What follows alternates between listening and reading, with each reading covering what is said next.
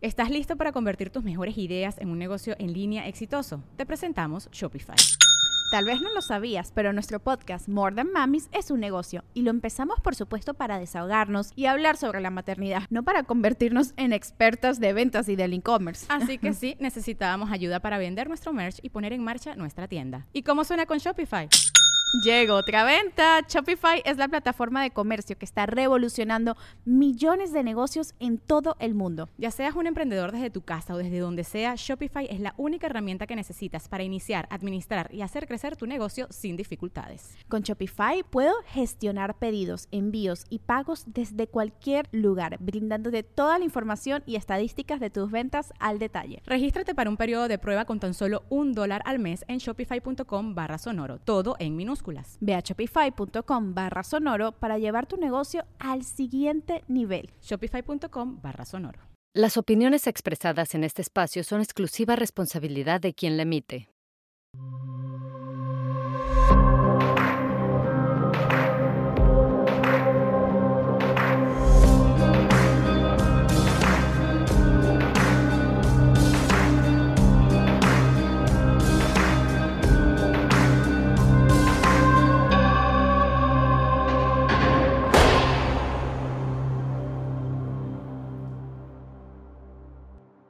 Nucamendi.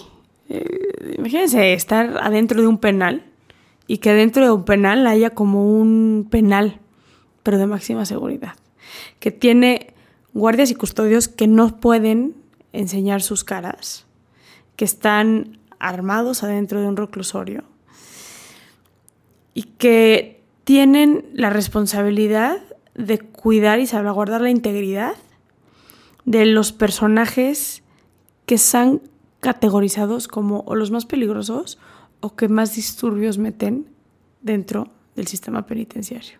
Y este güey vaya que metió un disturbio. 1986, 87, el güey decide escaparse de la cárcel. Una escena que podría parecer una película de Hollywood, pero que después pisó todos los penales federales del país y conoció a los delincuentes más conocidos de México. Nucamendi es, es como una película de Hollywood y no creen que, que este tipo de historias existan en nuestro país. Un cabrón que lleva casi 36 años en prisión y que tiene un sueño, nada más. Después de llevar una vida encerrado, desea volver a salir y cumplir un último sueño. Se los dejo. Estamos en un capítulo más de Penitencia, este proyecto donde entrevistamos a personas que están en la cárcel, eh, personas que buscamos entender sus historias más allá del delito. Estamos con Nucamendi. Para servirle. Que aparte llevas como toda la vida. Cuando ahora que platicábamos me decías, cuando entré a la cárcel, o bueno, cuando te fugaste de la cárcel por primera vez, yo no había ni nacido prácticamente. Todavía no, sí. Casi, casi. Eh, ¿Cómo se fuga alguien del penal de Barrientos en 1988? Pues no era fácil. En aquel entonces este, había ocurrido alguna, alguna otra fuga en, en otra ocasión y había muerto los internos, los internos que habían intentado irse. Entonces, en una prisión estatal, pues era nada más cosa de echarle ganas, valor, porque se puede ir la vida en ello. Eso fue lo que aconteció. ¿Tú estabas decidido? Sí, sí, porque yo tenía toda una vida por delante que afrontar en la cárcel. ¿Qué edad tenías? 21 años.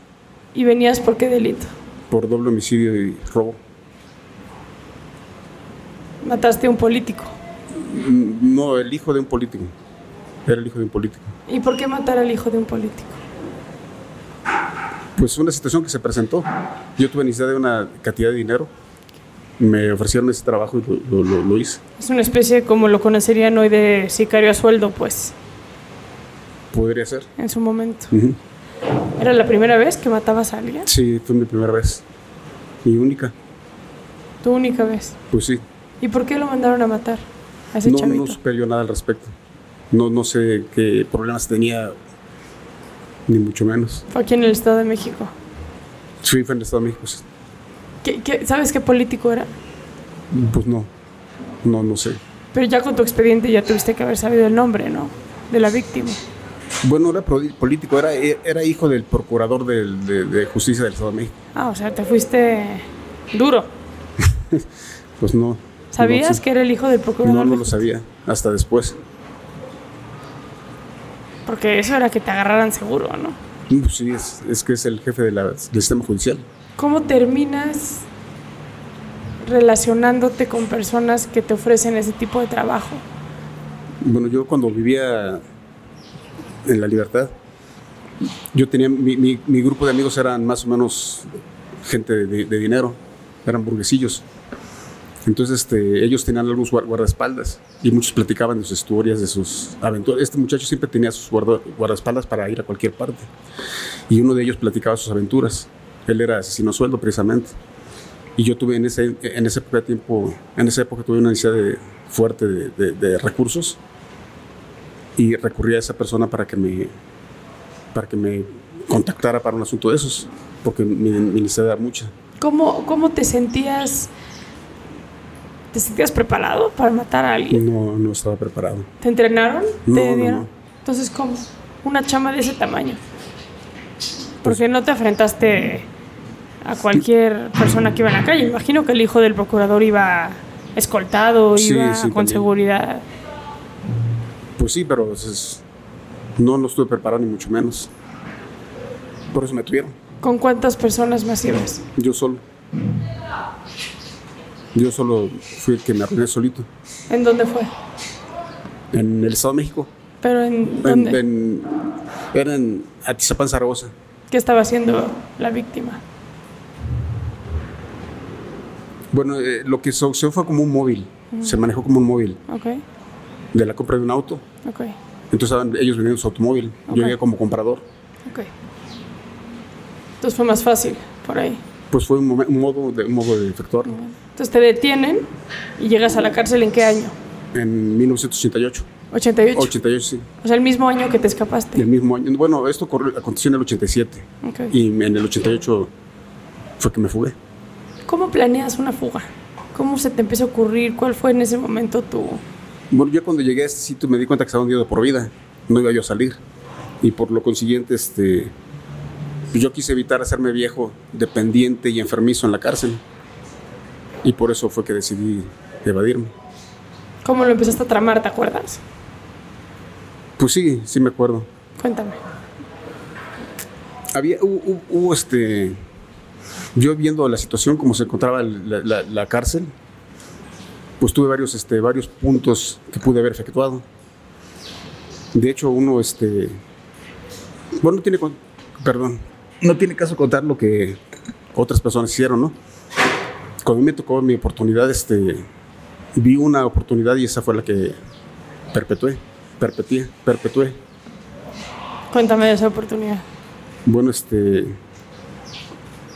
Yo una vez estuve en un módulo de castigo que se llamaba este. Bueno, yo desde que llegué estoy castigado, precisamente por reco- recomendación de la parte acusadora.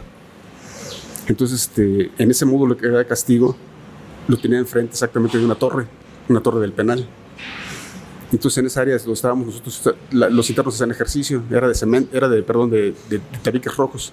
Entonces, yo hice un hoyito en el tabique, porque yo veía que de repente se asomaba el, el custodio de la torre y aventaba las llaves.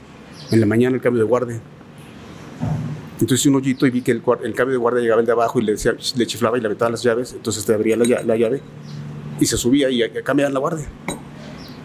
Entonces yo me este, supe que cuando, ellos, cuando él le aventara la- las llaves, yo podía este, brincarme de la barda del módulo y, y quitarle las llaves al, al oficial. Y así lo hice. ¿Y cómo le hiciste para brincarte? Pues estabas en un módulo de máxima Sí. seguridad. ¿Cómo le hiciste para brincarte? Pues con la desesperación que provoca estar hundido por vida.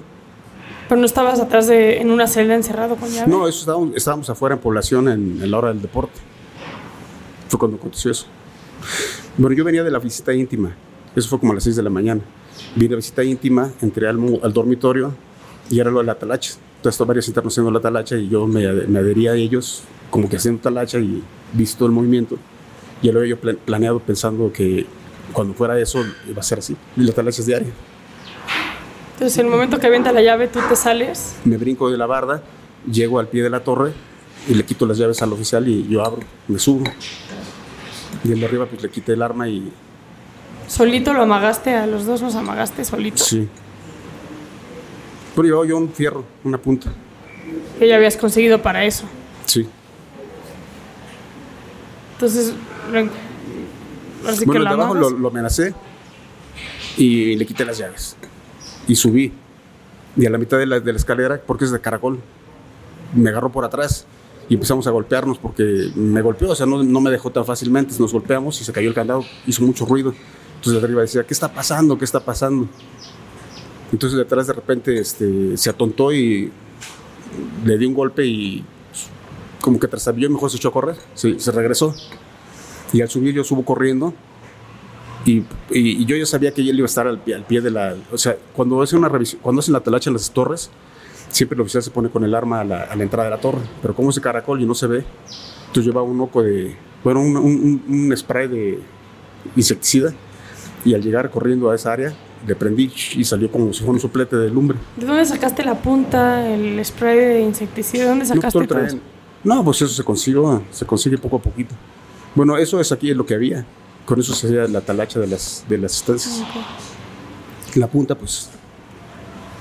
Aquí hacen, hacen, así en esa época, Con los cepillos calado. de dientes. ok. no, he calado este, en la madera. Usted pone un cromo en, en- en- en la madera y, y hace en pedacitos un, un dibujo y lo hacen en relieves. Entonces, con eso, con ese, con ese cromo, con ese, con el arco de eso, y es que hice la punta. Es de metal. Entonces subes y amagas al otro güey, me imagino. No, el de arriba ya como yo aventé la lumbre, pues se espantó y tiró el arma Ok. y salió corriendo. También se bajó corriendo. ¿Y cómo, ¿Y cómo te sales de la torre? rompí los cristales y con la escopeta, porque el, el rifle que tenían era un M1 en esa época, no, pisa, no pesa nada, es pura maderita. Y la escopeta es muy pesada. Entonces con ella le pegué a los barrotes, se abrió un poquito y me salí a fuerzas, me descolgué.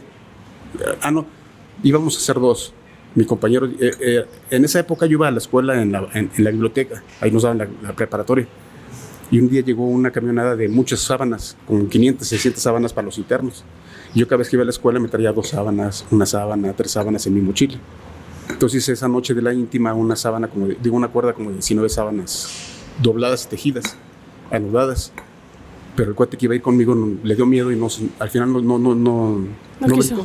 ¿Cómo, le, ¿Cómo le hiciste para tener 19 sábanas a tu, a tu poder? Pues, ¿qué puedo decir? De- En esa época, este, no había mucho control que digamos al Ok. respecto. Entonces sin problema podías tener 19 sábanas. Las tuve, sí, en mi, en mi poder. Ok. Y yo la, la íntima, en vez de llevar mi grabadora y mis cosas para la íntima, ya la iba en las sábanas, llena de sábanas. Entonces en la noche puse a amarrarlas y anudarlas y, y a, to- a coserlas. Era una cuerda que iba a estar fuerte, iba a estar fuerte, pero el cuate que le correspondía ir con la sábana, con una- era una mochila con la que iba a llevar las sábanas, pues no brincó, le dio miedo al final de cuentas. Entonces tuviste que llevarte tú también la... ¿Mande? Tuviste que llevarte tú también la sábana, la No, no, mochila. No, llevó la sábana él, entonces al, al llegar a la torre y nadie subió conmigo, desesperado vi que empezaron a disparar las otras torres, estaban disparando. Entonces yo vi dos cobijitas con las que estaban los oficiales, me imagino en la madrugada, y la, la amarré, la dejé caer y me descolgué. Y estaban afuera también pues, todos disparando. Y yo creo que por eso fue lo que me salvó, fue que al agarrar el segundo nudo, se zafó. Y caí el- al suelo y seguí rodando porque estamos en un modo, en- estábamos en un, mon- en un monte. Y gracias a esa caída fue que no me pegaron un balazo. Pero te Y- detuvieron luego, luego. ¿O te No, pudiste pelar? Sí, me fui. Sí, pude ir. Entonces caí este, y, y enfrente de mí había un carro con las llaves puestas. También ya estaba planeado para Pues sí, mi hermano estuvo preso por eso, por haberme puesto ese carro con las llaves puestas. Y me fui. Ya cuando iba yo por allá, por Tlanepantla, por el ferrocarril, y un montón de patrullas venían para acá. Como 15 o 20 patrullas, pero pues ya me había ido yo. Tú las viste pasar, las Sí. patrullas. Los vi pasar. Iban por ti, Bueno, irónicamente. iban, iban a ver el asunto que estaba aconteciendo. ¿A dónde te fuiste? Me fui a. Bueno, agarré el, el- el carril de, maxi- de- el carril de alta en el periférico, a la altura más o menos de Santa Mónica, pero el carro se, se ahogó porque tenía este. Me imagino que esas que tienen el arma que cuando uno se roba un carro de esa, de esa índole, este, avanza unos 2-3 kilómetros y se apaga el carro, ya no prende para nada. y se apagó este carro. Entonces me bajé del carro y al dar el primer paso me caí. Y al dar el segundo paso, este pie se me había despedazado, me- lo tenía como el tamaño de mi cabeza. Entonces me fui de cojito. Y llegué a la, a la orilla este, y tomé un microbús. Pero no, no me paraban. Porque al, brincarme por las, por las de la torre me corté las manos y caí en lodo. Tenía la cara en- enlodada y ensangrentada. Pero entonces, este, y traía la escopeta en la mano. No, Porque- pues no, nunca. Pues no, no, y le hice la parada a un camión, un microbús. Antes, No. eran- antes eran colectivas, eran combis y ahora ya eran microbuses. Y se empezó a frenar y cuando me ve, se arranca. Y al segundo otra vez, y pues, ¿qué está pasando? Entonces me asomé por un, un- en un retrovisor de un carro y estaba yo todo enlodado y ensangrentado. Entonces me quité la camiseta, me lavé la cara más o menos, me la, me la embadurné, pero me quité la sangre, dejé la escopeta ahí en las, en, recargada en, un- en una pared. Y, y más mes- metros más adelante le, hice una parada al camión, y, perdón, a la colectiva y ahora sí me pararon. Ahora sí me, me llevaron. Y desayuné en el VIPS de satélite. Solito. Sí, pues solito. ¿Y cómo pagaste? Ah, no, yo llevaba dinero, llevaba unos. Bueno, en esa época eran miles. Y llevaba como 5 mil pesos. Y te decidiste ir a un Vips a desayunar. ¿No tenías miedo que Sí. te agarraran? Pues sí, estaba yo con mil por hora, pero ahí me, me- me tranquilicé. Iba yo muy, muy lleno de, de estrés, de, de- de adrenalina, no sé cómo se puede decir. ¿Y luego qué hiciste? Bueno, es que ocurrió una, una cosa muy fea. De ahí me fui este, a. Bueno, ¿cómo le puedo decir? En esa época ¿Cómo también mi es? mamá la, detuvieron. Estuve detenida como 11 meses. ¿Por? Porque mi hermano cometió. O sea, me iban a poner un carro rentado con las llaves. Resulta que mi hermano, en vez de rentar el carro, se lo roba. Pero mi mamá iba con mi hermano. Entonces mi hermano acusa a mi mamá y mi mamá se va a la cárcel junto con mi, con mi hermano. Pero antes de eso, este, yo me- le hablo por teléfono a mi mamá y me llevan a San Cristóbal, una, una zona habitacional nueva. Y me dan, me, dan, me dan una casa y le dije a mi hermano, porque, bueno, yo llegué, llevé a la casa porque me encontré con mi mamá en el, en el, en el en X metro, Metro Revolución. Llegó por mí y me llevó a esa casa, en San Cristóbal de Catepec. Luego mi hermano llega al día siguiente, la casa estaba toda vacía, estaba nuevecita, pero tenía un, un- un closet con enlatados de atunes, salmones, sardinas. Yo iba a vivir unos meses ahí, ¿no? Y al día siguiente me llega mi hermano, mi mamá se fue. Y le dije, ¿tú qué haces aquí? Dice, pues esta es mi casa. Me la compró mi mamá para, ca- me iba a casar con, se acaba de juntar él con una muchacha. Y yo cometí una tontería de, este, de, de, de enviarlo por un toque, por un, un- Churro. por un churro, sí. Y ya no regresó. Dije, no, pues ya me va a llegar, la- lo van a agarrar, porque la policía lo primero que hace es ir pues, sobre, la, sobre la familia. Y mi hermano era tonto, era menor de edad en esa época. Bueno, como tenía como 17 años. Se fue por esa cosa del churro y ya no regresó. Eso fue más o menos el, sábado en la noche. En la, en- perdón, yo me fui el viernes en la mañana y él me llegó el domingo y se fue por el churro, ¿no? Y ya era ya que miércoles o jueves no llegaba todavía y dije, no, me va a llegar con la policía. Entonces me salí de la casa y conseguí un coche X y yo le ponía vigilancia a la, a la casa. No estaba en la casa, sino en un coche vigilando la casa. Nada más que en, es- en esa época yo estaba tonto y acelerado y se me ocurrió ir a ver una película que era la de Robin Hood, de Kevin Costner, en esa época estaba de ¿Te moda. fuiste al cine? Me fui al cine. Pero a ver, quiero entender. Entre el Vips y el cine estoy incrédula, pero traías el pie roto, cabrón. ¿Mande? Traías el pie roto. No, no, se me rompió, se me, lo tenía, este, se me, se me esguinzó, un esguince. Ah, no se te rompieron los huesos. No, no, andaba de cojito. Ah, ok. Sí, pero no se me rompieron para nada. Entonces te fuiste al cine. Me fui al cine como por ahí del miércoles, pero en vez de meterme, o sea, me metí en una mochilita de, de- de X marca de deportes, llevé una, una caguama y un vino tinto. Y me puse medio borracho. Y regresé a la casa después de la película, pero me metí a la casa, se me olvidó que yo estaba po- vigilando la casa. De repente prendo la televisión porque una televisorcita de 14 pulgadas blanco y negro. Y la prendo y puse una pistola arriba de la, de la televisión. Prendo, digo, prendo la tele y de repente se va la luz. Y me asomo por las ventanas y todas las casas tenían luz. Entonces yo me bajo y subo la... El alguien, switch. alguien bajó el switch y le subo y voy subiendo las escaleras y otra vez se vuelve a ir la luz. Entonces yo bajo y digo, diciendo maldiciones. Pensé que eran los chamacos jugando, ¿no? Ahí me pudieron haber agarrado, pero era la judicial. Pero no me agarraron, me volví a meter y otra vez salí subiendo, otra vez se apaga la luz. De repente se prende un reflector y dicen, esto no cambia, entrégate, estás rodeado. Y empezaron a balasear la casa a lo loco. La, la despedazaron la casa. Entonces yo creo que iban a matarme, iban a, iba por mí. Pero yo no sé cómo llegué así de arrastrándome a la, a la recámara, agarré la pistola y me metí al, al- al bañito del segundo piso. Y me quise subir al- por, el, por el domo de luz. Me subí al lavabo y lo empujé, pero estaba muy bien, bien puesto el domo y, y se rompió el, el lavabo. Y me caí con, con el pie lastimado y empezó a salir agua por todos lados. Entonces ya enojado le disparé, era un 357 y estaba fuerte la pistola y salió volando el domo. Me subí, pero la casa eran dos aguas. Y voy avanzando entre casa y casa y me están disparando, me- por todos lados me balacearon.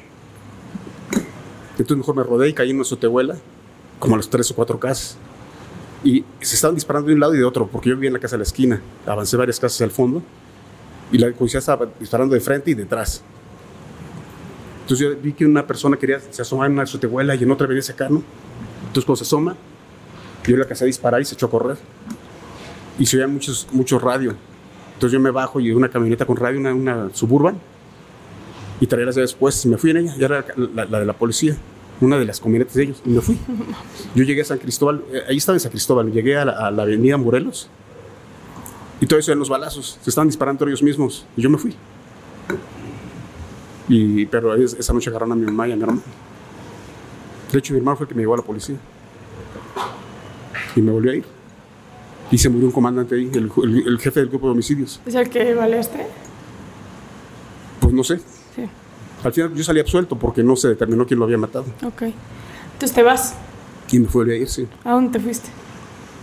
Bueno, yo me puse a pensar que la Ciudad de México estaba muy, muy caliente, ¿no? Dije, me voy a ir a un lugar donde...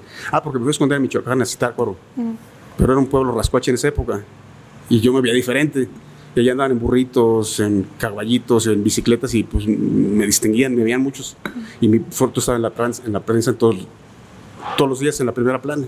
Entonces este, regresé otra vez a México y pensé en Acapulco.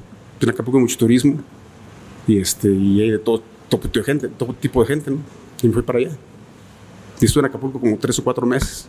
¿Cuándo te enteras que detienen a tu mamá y a tu hermano?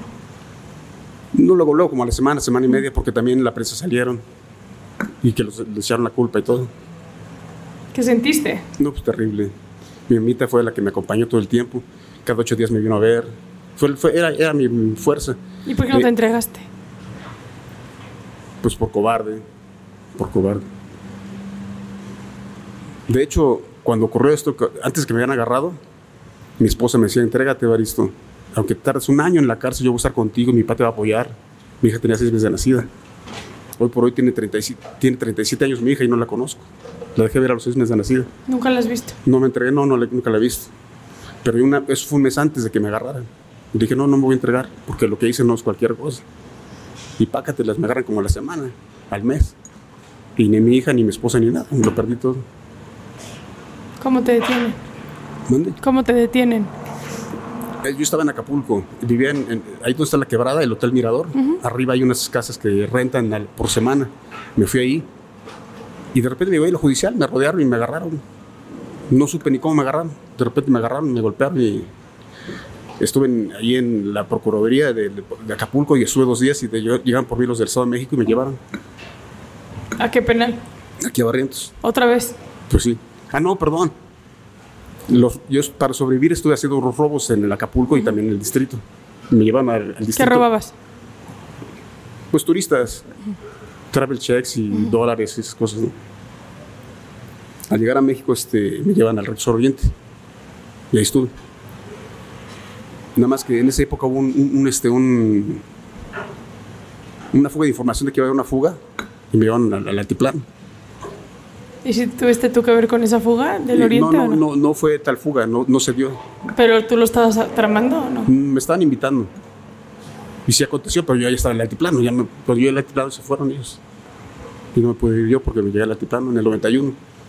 Y de ahí hasta, hasta la fecha. ¿Quiénes estaban en el altiplano del 91? Uh, en esa época era puro pesado. Puro, puro realmente. Puro, Acuérdate quiénes estaban. ¿Mande? ¿Con quiénes conviviste o quiénes estaban? Bueno, en esa época estaba Caro Quintero, estaba Félix Gallardo, llegó el Mocho Orejas, llegó el Aburto, llegaron los que mataron al tal Ruiz Maciú, y ese tipo de gente es lo que había.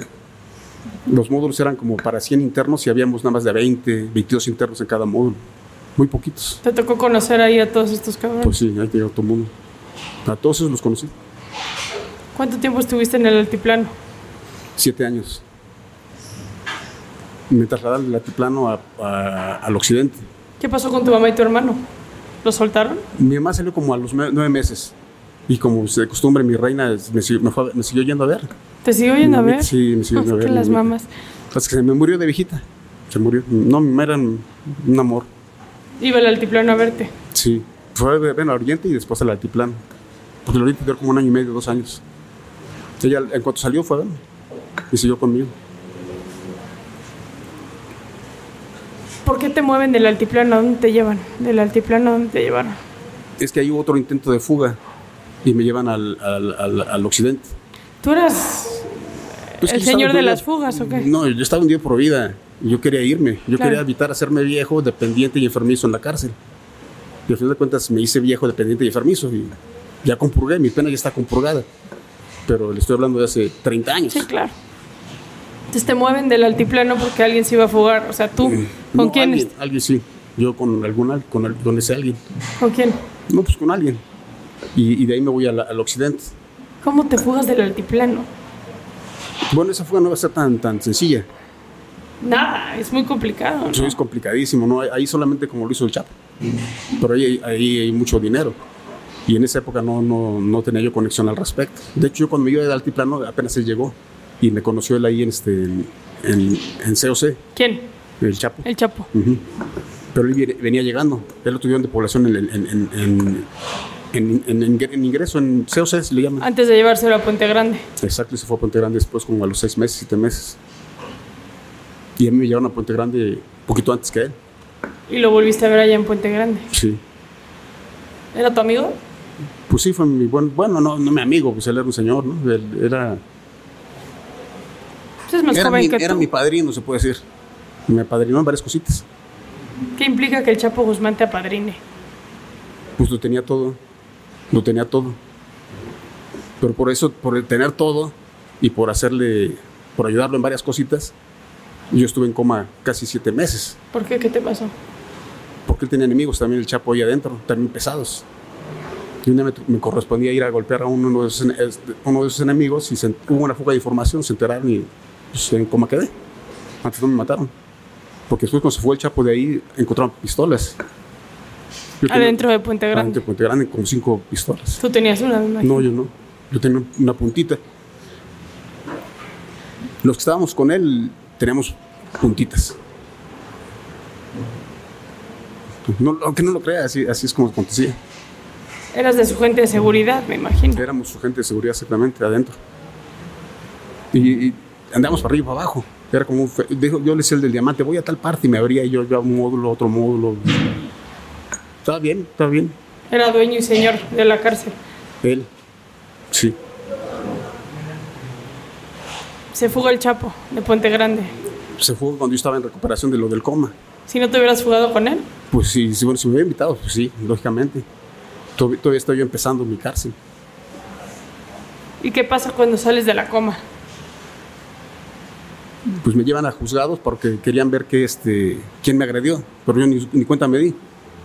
Cuando me di cuenta yo estaba ya, este, desperté. Yo, es más, yo no me hacía ni Puente Grande, yo llevaba como dos años apenas en Puente Grande y yo todavía se me, se me borró el caserillo, según yo estaba todo en el altiplano. Y lo que me preguntaban estaba incoherente, yo no pude caminar como dos años y medio, estuve en silla de ruedas. Yo soy zurdo 100% y para escribir se me iba la mano. Y tuve mi rehabilitación. Entonces, este, no acusaron a nadie, nadie supo quién me golpeó, nunca se supo y este, y me recuperé, por fin. Bueno, más o menos. Y seguí viviendo otros años más, en, porque eso fue en el 2020. Fue cuando entró Calderón a la presidencia. No, entró- 2006. no, perdón, cuando, cuando entró Fox. Él entró en- 2001. exactamente. Ajá. El Chapo se fue en enero del 2001. Ajá. Y, esa, y, y- y mi, y mi coma fue de septiembre del 2000 y desperté hasta el 2001. Ok. Ya se había fugado el Chapo. Despiertas y te quedas otro rato en Puente Grande. Pues sí, hasta el 2020. De ahí me llevan a Oaxaca. Bueno, de- no, al 2015. Del 2015 me llevan a, Guanajuato, al CPS número 13 de Guanajuato. Al 12 Guanajuato, al CPS número 12. Estoy ahí como tres años y hay otro traslado y me regresan otra vez a Puente Grande. Estoy desde el 18 al 20 en, Oa- en Puente Grande. Se clausura Puente Grande y me llevan a Oaxaca. Estuve de- en Puente Grande del 28, no, el 29 de, de septiembre del 20, del 2020 al 5 de junio del 23. ¿Y tu familia te seguía? No, ya no. Entonces se murieron todos.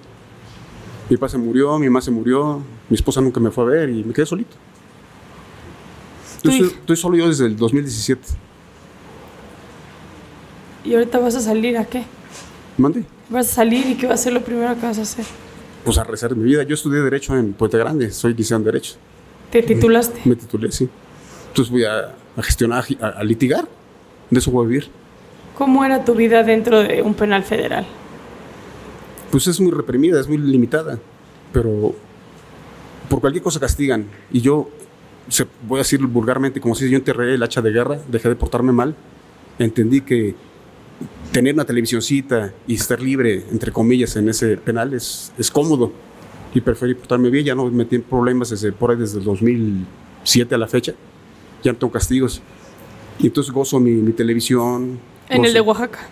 No en todos los penales, desde Puente Grande a la fecha. ¿Pero ¿no? cuándo fue que te cayó el 20? en Puente Grande. Ya me porté bien después, ya que lo había perdido todo. Fíjese, hay una cosa curiosa. me- cuando iba a hacer visita, un día me peleé.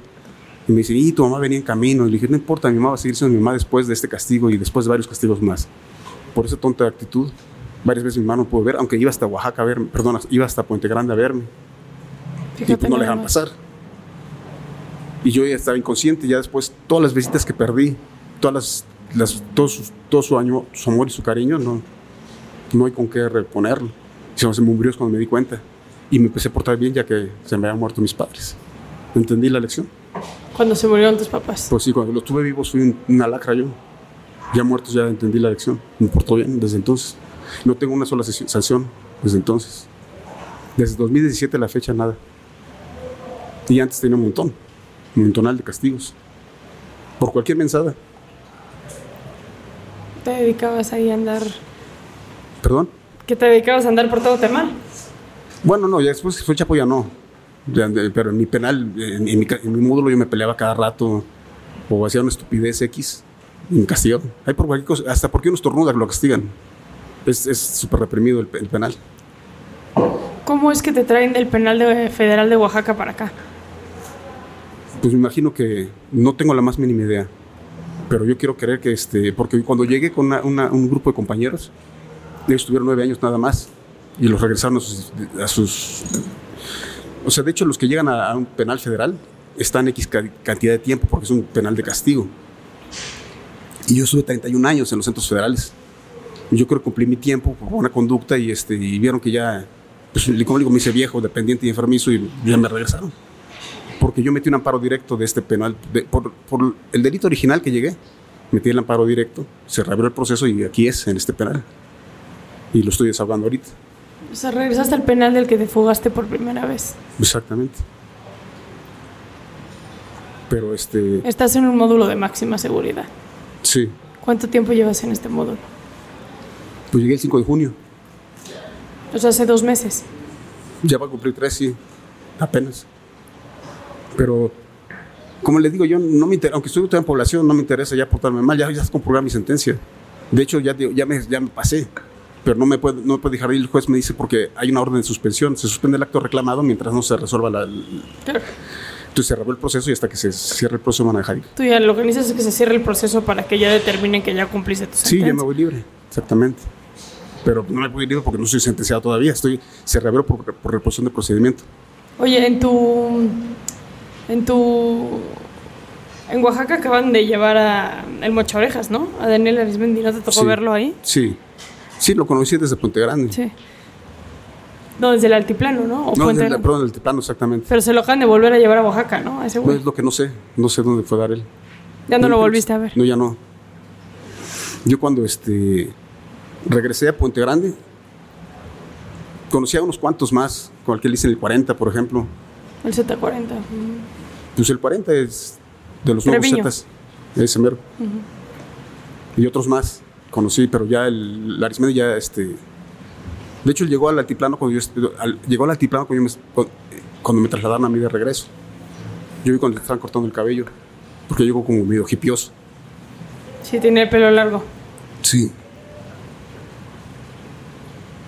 ¿Cuándo crees que salgas libre? Pues en cuanto me sacan mi sentencia, yo tengo la, la- Es que, mire, llevan cuatro audiencias y no llegan la, unas personas que tienen que ratificar unos peritajes, nada más. A mí me da lo mismo que, que lo ratifiquen o no lo ratifiquen, nada más. Perdón, yo ya no me van a bajar más años. Ya mi sentencia está pagada, no me interesa que me llegue menos años. Y el magistrado ordenó que por el principio de non reformato impellos, a mí al sentenciarme me tiene que, máximo, si mal me va, me van a confirmar la sentencia y es de 32 años y medio. ¿Y la evasión? Ah, no sé, ya se co- comprobó por preventiva. Sí, porque el proceso duró como dos años y medio Ok. y me echaron seis meses al final de cuentas por la evasión. Ok. Salió barato, no salió tan caro. Sí, me imagino. Pues sí, Es poco tiempo. pues sí, seis meses no fue nada. ¿Cómo Pienso- rehaces, con la historia que tienes, cómo rehaces tu vida? Pues le digo, yo tengo, estudié Derecho y pienso de litigar, portarme bien. Tengo tres cosas, tres misiones importantes que hacer. Encontrar a mis padres, encontrar sus tumbas y honrarlos. La segunda, buscar a mi hija. Y, y no sé, a lo mejor voy a hacer una carga para ella, no sé, no quiero llegar como una carga, quiero mejor litigar. Y ya que esté yo bien económicamente hablando, o sea, no bien, sino más bien estable, y a buscarle y ser su amigo. A lo mejor ni siquiera va a saber que soy su padre. Y ni se lo voy a decir yo también porque qué vergüenza. ¿Cómo lo vas a buscar? Pues dicen que hoy día, por- internet. En mi época no existían ni los celulares, con eso le digo todo. Hoy dicen que existe internet y por ahí la puedo buscar. Pues no sé, no tengo la más mínima idea. En esa época en este, no, no existían los, los compact disc. En mi época eran puros de 45 y de 33. ¿Sabes cómo se llama tu hija? Sí. No me digas, pero ¿cómo? No, sí sabes no. cómo se llama. Sí, sí, sí. Bueno, ¿cómo se llamaba? No sé si le habrán cambiado el nombre. Porque en esa época, este, su papá, perdón, el papá de mi esposa era de dinero. Entonces a lo mejor ya la volvieron a registrar o, o no sé, no sé.